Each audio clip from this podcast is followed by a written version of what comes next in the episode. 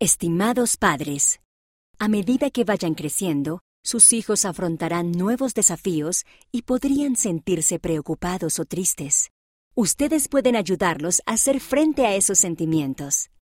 Recuérdenles que pase lo que pase, el Padre Celestial los ama y los comprende. Podrían comenzar leyendo con ellos el relato de la página 38 y luego hablen sobre las ideas de la página 36. Con amor, amigos. Consejo de lectura. Después de leer un relato con su hijo, pídanle que dramatice una parte importante.